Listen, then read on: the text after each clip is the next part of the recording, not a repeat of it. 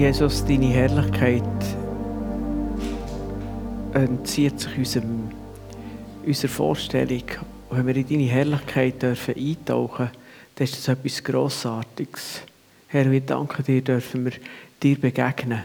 Und ich bitte dich, dass wir immer mehr einfach dürfen deine Herrlichkeit sehen. Dass die Sehnsucht in uns wächst, aber dass wir so dürfen erleben, immer wieder neu und immer wieder mehr. Danke vielmals. Danke vielmals für deine Gnade. Amen. Amen.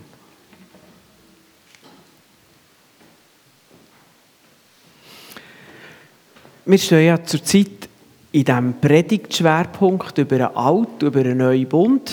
Es ist nicht eine Predigtreihe, weil, weil, ähm, weil es nicht gerade so schön aneinander liegt, habe ich gefunden, es ist ein bisschen schwierig, von einer Predigtreihe zu reden. Aber gleich, ich möchte in den Predigten jetzt gerade eben im April, im Mai ein bisschen auf das Thema vom Alten, vom neuen Bund eingehen. Ähm, vor 14 Tagen habe ich ein bisschen die Grundlagen gelegt. Es ist die Bibel, die über einen alten und über einen neuen Bund redet. Und sie meint mit dem alten Bund, der Bund mit den zehn Geboten, wo Gott zur Zeit von Mose mit dem Volk Israel ähm, geschlossen hat, wo sie dort im Sinai-Gebirge sind. Wir sagen darum aus der Sinai-Bund. Ja, und der Neubund als Gegensatz beruht darauf, dass Jesus für unsere Schuld gestorben ist und wir darum von Gott einfach Vergebung überkommen und er uns gerecht macht, ohne dass wir müssen leisten und uns quasi Gerechtigkeit verdienen. Ich habe das am 2. April bisschen ausführlicher erklärt und wenn du das verpasst hast, lade ich dich ein, die Predigt noch nachzulassen, weil ein Stückchen weit baue ich ein bisschen darauf auf. Ähm, auch wenn es jetzt nicht gerade eine wirkliche Fortsetzung ist, wo man den, den ähm, Faden nicht findet, aber gleich wird sicher noch helfen. Darum die Einladung. Im Alten Bund, wo der Mose dem Volk gegeben hat, das lesen wir in den ersten fünf Büchern Mose. Das fünfte Buch Mose, der tut der Mose kurz vor seinem Tod den Israeliten nochmal das ganze Gesetz einschärfen. Das ist ja nicht vergessen und redet nachher auch vom Segen und vom Fluch. 5. Mose 28 kann man das nachlesen. Und der Segen und der Fluch beziehen sich auf das ganze Leben, auf die Arbeit der Leute, auf ihre Familie, auf die Gesundheit, auf einen Sieg über die Finden. Es war eine raue Zeit, wo viel auch gekriegt worden ist. Es bezieht sich auf Fruchtbarkeit, auf das gute Klima und so weiter. Und wenn man die Segenswort liest, der im 5. Mose 28 wird einem richtig warm ums Herz. Weil Gott viele über viele einfach zusagt. Und mit im Kapitel kehrt und heisst und wenn ihr das Gesetz nicht einhaltet, wenn ihr den Bund brecht, und dann tut er den Fluch darlegen. Und dann wird ihm ganz mulmig. Alles, was ihm vorher warm ums Herz geworden ist, wird ihm ganz unwohl, weil alles zwischen den Händen zerrinnt. Und der Mose hat ihnen das vorgelegt. Es hat sogar den Brauch gegeben, dass sie auf zwei Bergen rauf sind. Die einen Leute sind auf diesem Berg und die anderen auf diesem Berg. Und bei diesem Berg hat man den Segen ausgerufen und bei dem der Fluch, dass sie wirklich Leute mit all ihren Sinnen können wahrnehmen können. Gott tut ihnen zur Wahl beides vorstellen. Das Volk darf im alten Bund also nicht reinfallen. Er warnt sie, ruft sie auf. Klar und missverständlich. Das Problem ist, das haben wir ja schon vor 14 Tagen gesehen, kein Mensch ist in der Lage, Gottes Gesetz einzuhalten. Das hat sich in der Geschichte von dem Volk Israel, so fest sie es wollen, immer wieder gezeigt. Sie haben immer wieder versagt. Und wenn wir ehrlich sind, in der Biografie von jedem Mensch sieht man das so. In meiner, in deiner. Kein Mensch kann aus eigener Kraft das Gesetz von Gott einhalten. Und das ist die Schwierigkeit von Sagen und Fluch. Letztendlich landen wir immer wieder dort, dass wir den Segen nicht verdient haben, sondern den Fluch. Und im neuen Bund, da ist es ganz anders. Der Paulus tut im Galaterbrief, geht er ein bisschen darauf her, weil dort im Galaterbrief haben sie plötzlich von der Alte und der Neubund vermischt und dort hat der, der äh, Paulus schön die Linie durchgezogen. Und wenn wir im Galater 3 lesen, Vers 12 und 13, dort sagt er, beim Gesetz, also im Alten Bund, beim Gesetz zählt nicht der Glaube. Hier geht es vielmehr um den Grundsatz, leben wird der, der die Vorschriften des Gesetzes befolgt. Christus nun hat uns vom Fluch des Gesetzes losgekauft, indem er an unserer Stelle den Fluch getragen hat. Denn so sagt die Schrift, verflucht ist jeder, der am Pfahl endet.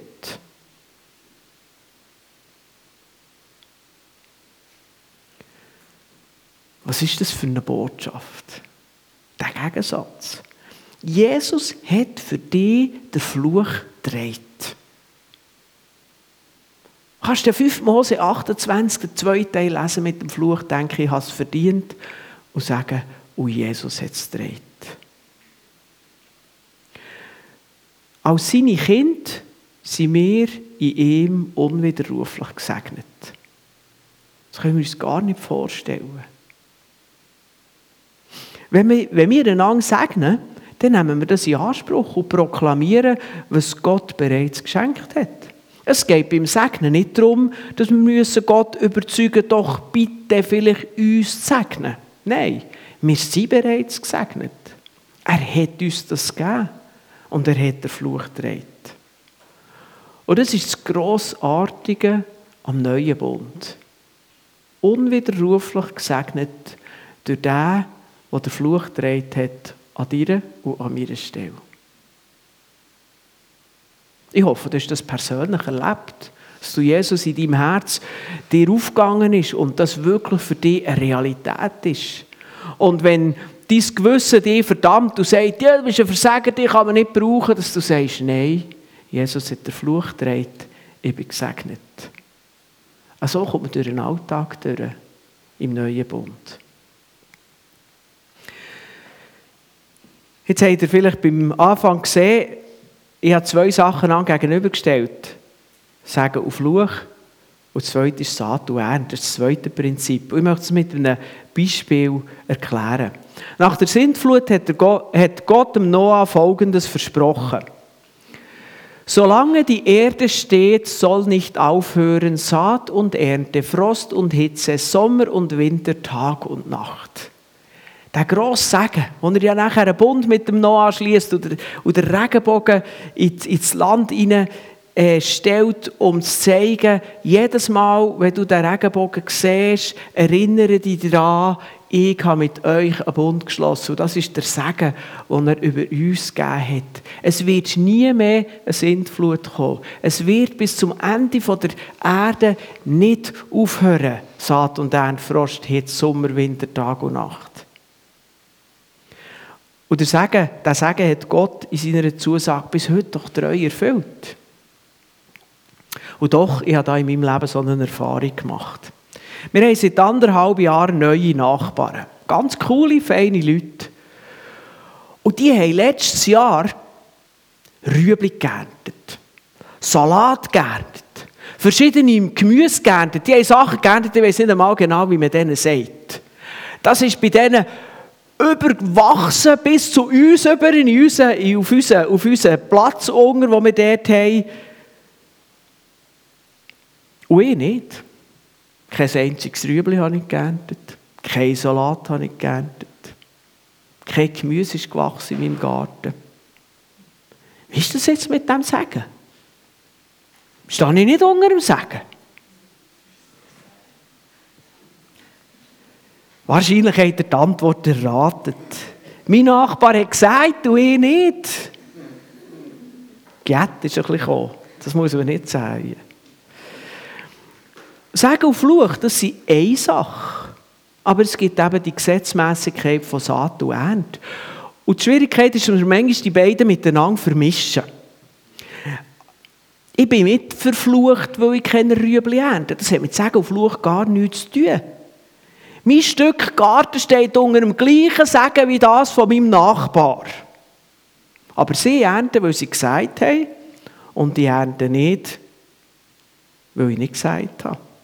Eben, was du sagst, das wirst du ernten. Das ist die zweite Gesetzmäßigkeit, wo wir nicht dürfen mit dem, mit dem, äh, mit dem Prinzip von Segen und Fluch vermischen. Und manchmal machen wir das. Vielleicht nicht bei diesem Beispiel von mir, darum habe ich ja das genommen, dass es offensichtlich ist, was der Unterschied ist. Und dann kommen wir wieder zum Galaterbrief. Der Paulus sagt das nämlich, bringt genau das Prinzip auch im Galaterbrief, dort, wo er sagt, im sechsten Kapitel, macht euch nichts vor. Gott lässt keinen Spott mit sich treiben. Was der Mensch sät, das wird er auch ernten. Wer auf den Boden seiner selbstsüchtigen Natur sät, wird als Frucht seiner Selbstsucht das Verderben ernten. Wer dagegen auf den Boden von Gottes Geist sät, wird als Frucht des Geistes das ewige Leben ernten. Lasst uns daher nicht müde werden, das zu tun, was gut und richtig ist. Denn wenn wir nicht aufgeben, werden wir zu der von Gott bestimmten Zeit die Ernte einbringen. Gerade der letzte Vers, der ermutigt mich immer wieder zu sagen, ich bleibe dran. Da kommt mir auch in den Sinn, es braucht eben ein bisschen Zeit zwischen Säen und Ernten. Und das ist manchmal das, was wir zwar den Bauern zugestehen, aber manchmal in unserem Leben nicht so. Wir wollen gerne die Ernte spätestens, wenn wir gesagt haben, lieber vorher. Aber es ist eben das Prinzip von Saat und Ernte.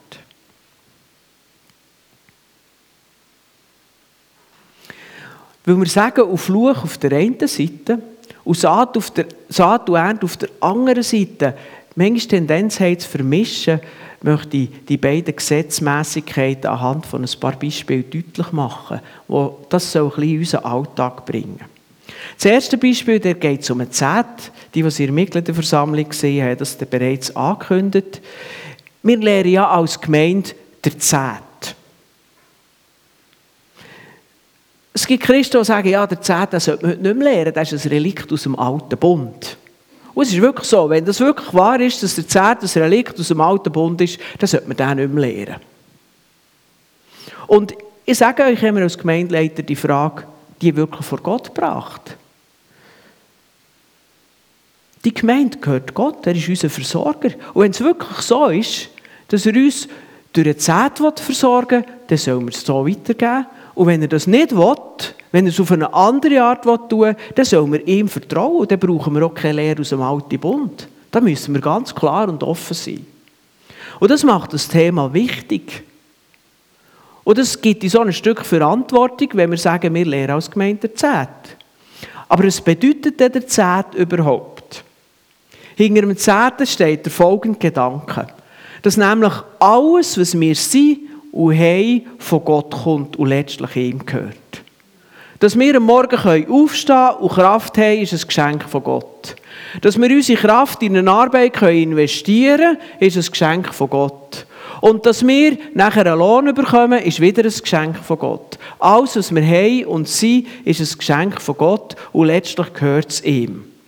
Aber er gibt uns das zu unserer Versorgung und will, dass wir das in einer guten Art verwalten und brauchen, um unser Leben zu gestalten.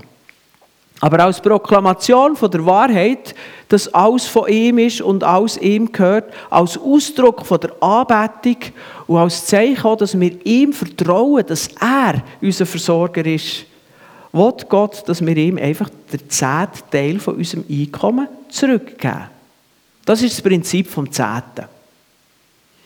Am prägnantesten ist der Zehnte auch im Maleachi ausgedrückt. Das ist meistens die Stelle, die man bringt. Der Maleachi ist ein Prophet. Und wir müssen bewusst sein, er hat zur Zeit vom Alten Bund gewirkt. Das ist auch etwas, wo wir müssen daran denken müssen. Das möchte ich näher eingehen. Aber ich möchte gleich die, die Stelle lesen aus dem Maleachi 3. Dort steht, darf ein Mensch Gott betrügen? Ihr habt mich betrogen. Und dann fragt ihr noch, womit sollen wir dich betrogen haben? Mit den Zehnten und den Abgaben. Ihr seid verflucht, denn das ganze Volk hat mich betrogen. Bringt den kompletten zehnten Teil eurer Ernte ins Vorratshaus, damit es in meinem Tempel genügend Nahrung gibt.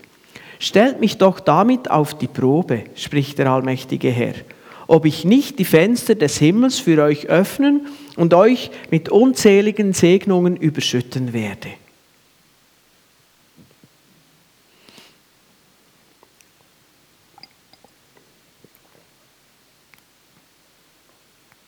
Aber wie gesagt, der Malachi schreibt das zur Zeit vom Alten Bund. Und dort taucht eben die Frage auf, gilt das im Neuen Bund noch? Und da möchte ich ein bisschen ausholen. Habe ich mir wirklich mit dem ein bisschen nachstudiert, wie das eigentlich überhaupt ist. In der Bibel wird der Zehnt bereits vor dem Bundesschluss am Sinai erwähnt, vor dem Gesetz von Mose. Zum Beispiel der Abraham hat 400 Jahre vor dem Sinai-Bund gelebt und er hat der Zehnt gegeben. Oder auch sein Enkel, der Jakob, hat der Zehnt gegeben. Ich habe gelesen, dass der Zehnt sogar bei gewissen heidnischen Völkern Brauch war. Er war eine Ehrerbietung gegenüber dieser Gottheit, die man anbeten wollte. Ein Ausdruck von der Hingabe, eine Proklamation, dass man letztlich sich bewusst sein will, alles kommt von dieser Gottheit, die ich anbete. Den Glauben ausdrücken Und genau das ist das, was der Abraham oder Jakob gemacht hat. In dem Sinn muss man sagen, der Altbund mit dem Gesetz übernimmt das Grundprinzip vom Zehnten und hat es dann ganz konkret geregelt. Also im, im, im Gesetz von Mose war ganz klar geregelt, wie das mit dem Zehnten läuft. Denn für Israel. Aber das Prinzip hat eigentlich gar nichts mit dem alten Bund zu tun, sondern einfach der alte Bund hat es aufgenommen. Das ist ja das, was wir auch im ersten Vers, da, da vorne steht, lesen. Gott wirft dem Volk nicht vor, dass sie das Gesetz brechen. Er sagt nicht, ihr übertretet das Gesetz, sondern er sagt, ihr betrügt Gott. Und Gott zu betrügen ist eigentlich falsch, egal ob wir im Alten oder im Neuen Bund sind oder irgendein Aber, und das möchte ich an dieser Stelle auch sagen, es gibt Sachen, die zum Alten Bund gehören. Das eine sieht man hier nicht direkt in der Stelle, das sind eben die Regelungen. Sie haben zum Beispiel mehr als ein Zehnte gegeben. Sie haben, glaube ich, Zehnte gegeben, die mehr ähm, sozial war für die, für die sozial schwachen Mord. Sie haben Zehnte gegeben äh, ähm, für, für den Tempodienst. Und so ist das, ist das ziemlich ein ausgeklügeltes System gewesen, wenn sie welche Zehnte wo haben müssen geben und, und das ist natürlich ganz klar mit dem alten Bund verbunden, mit dem Gottesdienst, wie er geregelt ist. Und das Zweite, das ist das, was hier steht, was heißt, ihr seid verflucht. Jesus hat der Fluch gedreht im Neuen Testament. Ein Mensch, der zu Jesus gehört, ist nicht verflucht, weil Jesus der Fluch für uns gedreht hat. Das ist ganz klar alter Bund. Aber eben, wie wir vor zwei Wochen, wo, ich, über, wo ich den alten und den neuen Bund gegenübergestellt habe, habe ich vom neuen Bund eben das gesagt. Der Fluch ist vorbei. Gott hat es vergeben. Aber es hat noch einen zweiten Punkt neben der Vergebung, dass Gott uns so einlädt, auf, auffordert, der Auftrag gibt, ein gerechtes Leben zu führen. Und so kann man die einfache Frage stellen, ist es unter dem neuen Bund recht, Gott zu betrügen? Und das ist eine ironische Frage, da wissen wir die Antwort in diesem Sinn. Zusätzlich bringt der Paulus eben auch hier die Gesetzmäßigkeit von Saat und ins Spiel. Nicht in dieser Stelle, die ist eben von Malachi, sondern im Korintherbrief, dort redet er über eine grosse Spendeaktion. Ähm, es geht nicht konkret um eine Zehnt, sondern es geht um eine Spende, die die Korinther für die Gemeinde in Jerusalem machen wollten. Und dort sagt der Paulus,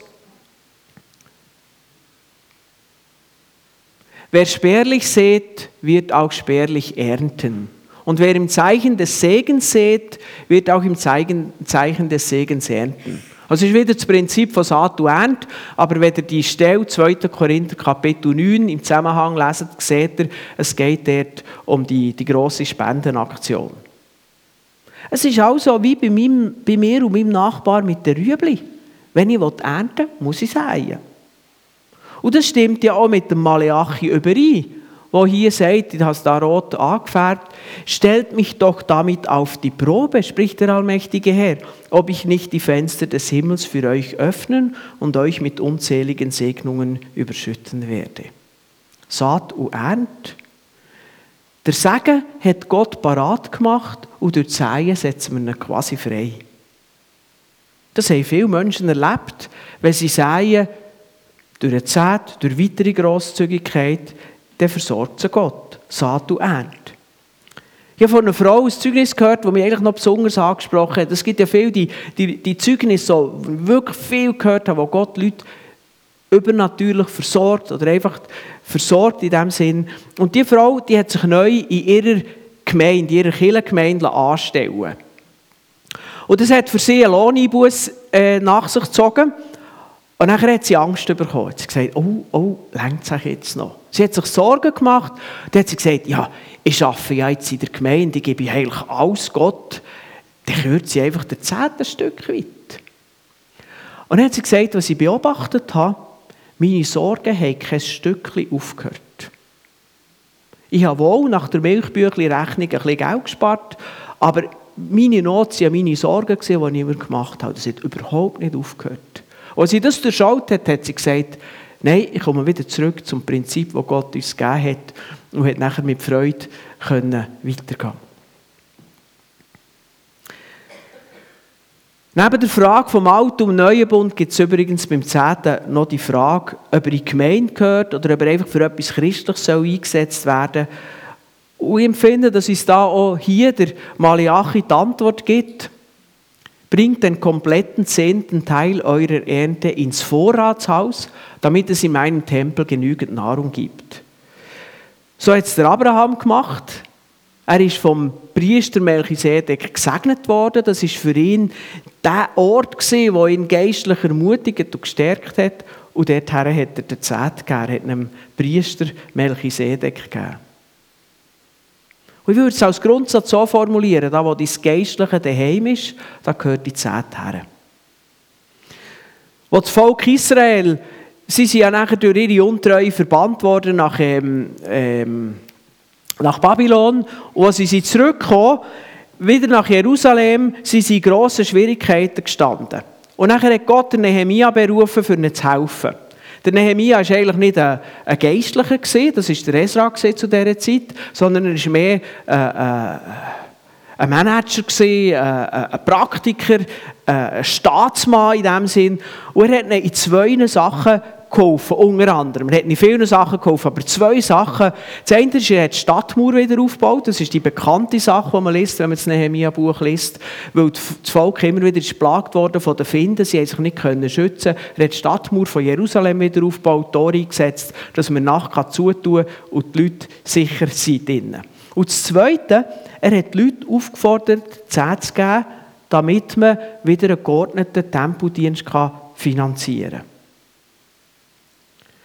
Und so lernen wir als Gemeinde der Zehnt als Teil von unserer Nachfolge von Jesus. Aber, und das ist mir wichtig, auf dieser Kanzel hier soll nie den Menschen Angst gemacht werden, indem der Zehnt mit einem drohenden Fluch verbunden wird. Das ist nicht Teil vom neuen Bund. Der Fluch ist nicht Teil vom neuen Bund. Jesus hat an dir und meiner Stelle den Fluch gedreht, wir sind gesegnet. Wenn man so fährt, Druck machen, ist das ganz falsche Weg. Wenn wir aber alle Sagen haben, gilt trotzdem die Gesetzmäßigkeit von Saat und Ernte. Darum muss man das einander gegenüberstellen. Und ich weiss, wir können jetzt noch viel weiter sagen über den Zehnt. Ich möchte nicht mehr darüber sagen. Ich habe einfach das ganz kurz in Rahmen stellen, weil es eigentlich mir ja auch noch darum geht, wirklich eben einfach das Prinzip vom neuen und vom alten Bund zu zeigen, auf das bezogen. Und darum möchte ich noch zu anderen Beispielen kommen, wo ich ein bisschen weniger detailliert darauf eingehe. Das Grundprinzip hat man hier gesehen, bei dem Beispiel vom Zehnten, aber das können wir mit ganz manchem anderen Beispiel machen. Zeit mit Gott. Du brauchst keine Angst haben, dass Gott zornig ist, wenn du Bibellesen und Gebet vernachlässigst. Dass du nach unter Fluch kommst. Wenn du äh, kaum persönliche Zeit mit Gott hast. Wenn du lieber eine Viertelstunde länger schlafst, als mit Gott am Morgen Zeit zu haben, oder wenn auch immer. Jesus hat den Fluch gedreht. Darum geht es nicht in diesem Zusammenhang. Sagen auf Fluch, du bist gesegnet, es gibt keinen Fluch. Aber das zweite Prinzip, Die Saat von Ernte ist gültig. Wenn du in deine Beziehung zu Gott investierst, wirst du eine starke Beziehung ernten. Dann bleibt dein Glaube lebendig und du bist für die Herausforderung von deinem Leben parat. Das ist Saat und Ernte. Wenn du aber kaum sagst, wird dort Ernte spärlich. Ich weiß nicht, also ich erlebe das in meinem Leben. Wenn ich plötzlich wieder meine stille Zeit wegrationalisiere, weil ich das Gefühl habe, Wichtigeres zu tun, merke ich, wie meine Beziehung zu Jesus sich über die Zeit verändert. Ich sage einfach nicht mehr und ich ernte weniger. Oder ein anderes Beispiel, deine Ehe, wenn du geheiratet bist. Es kann eine andere Beziehung sein. Wenn du Zeit investierst, wenn du ehrlich bist, wenn du Bespannungen vergisst, dann ist das eine gute Saat. Und sie wird im Laufe der Zeit aufgehen. Wenn du das nicht machst, bist du deswegen nicht verflucht. Aber wo keine zu gute Saat ist, wird es auch keine gute Ernte geben. Und es wird an deiner Ehe früher oder später spürbar werden. Und das ist, darum ist das Prinzip von Saat und Ernte wichtig. Es nimmt nämlich die und mehr die Verantwortung hinein. Christ sein und der neue Bund, das sind nicht Ausreden für Passivität, sondern Gott ermöglicht uns im neuen Bund, ohne Angst vor dem Fluch zu investieren, eben zu säen. Ich muss nicht immer Angst haben, oh, heute Abend gibt es ein riesen Donnerwetter von Gott her, weil ich heute vielleicht bisschen zu wenig gesagt habe. Sondern ich kann zu Gott kommen und sagen, danke, dass du mich liebst. Es tut mir leid, wenn ich heute versagt habe. Hilf mir, dass ich es morgen anders mache. Ich darf in Freiheit immer wieder vor ihm kommen. Das ist der Unterschied. Wir sollen ihn immer besser lernen kennen und gemeinsam mit ihm das kommende Königreich gestalten. Ich könnte es so sagen. Nach Gottes Plan ist unser Platz auf dem Spielfeld und nicht auf der Tribüne. Und auf dem Spielfeld ist unser Auftrag zu säen und er wird dann das Wachstum schenken.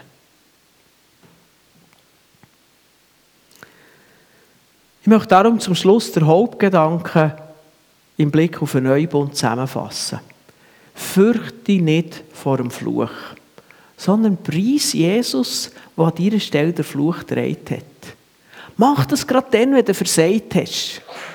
Es hat eine Zeit in meinem Leben gegeben, wo ich das Gefühl hatte, wenn ich versagt habe, dann muss ich zuerst noch so eine, eine Wartezeit durchleiden. Und wenn ich dann das Gefühl habe, ich habe genug gelitten, dann kann ich dann wieder zu Gott gehen. Das ist heidnisch oder alter Bund. Das ist nicht christlicher Glaube. Wenn ich versagt habe, dann gibt es nichts, wie so rasch wie möglich dem Vater auf die Schoss. Schau es einem kleinen Kind an. Wenn es einen Blödsinn hat gemacht wenn es nicht auf Mami und Papi gelassen hat und mit dem Tower gespielt hat und der Tower geht zu Boden und es gibt Scherbe, woher geht es? Sofort zu Mami und Papi. Und genau so sollen wir es im Glauben auch machen. Fürcht der Fluch nicht, sondern preis Jesus, dass seine Gnade gilt. Glaub fest daran, dass du gesegnet bist und dass der Segen in deinem Leben Raum hat. Das ist zum ersten Teil. Und zum zweiten, beachte die Gesetzmäßigkeit von Saat und Ernte. Und du so auf die Art der Segen freisetzen. Wirf deine Sorge auf ihn, damit er Raum hat, für dich zu sorgen, wie er es versprochen hat. Bitte ihn, damit er dir gibt. Such ihn, damit du ihn findest. Bist grosszügig, damit du seine Versorgung erlebst. Vertrau auf die Versorgung. Nimm dir Zeit für Gott, damit deine Beziehung zu ihm tief und stark ist. Investier in deine Ehe, in die wichtigen Beziehungen in deinem Leben, damit deine Ehe in den Stürmen vom Leben auch wirklich stark ist und hebt. Lieb deine Finden, damit Gott kann handeln und dir Recht verschaffen kann. Wenn wir die Bibel lesen, es heisst nicht jedes Mal, das ist jetzt wieder das Prinzip von Saat und. Aber das Prinzip, das finden wir immer wieder in der Bibel. Aber losgelöst von Fluch und Segen, sondern einfach als der Fluch ist dreht, der Segen ist parat, der Tisch ist deckt. Durch die Säen nehmen wir sie in Anspruch und werden es näher erleben.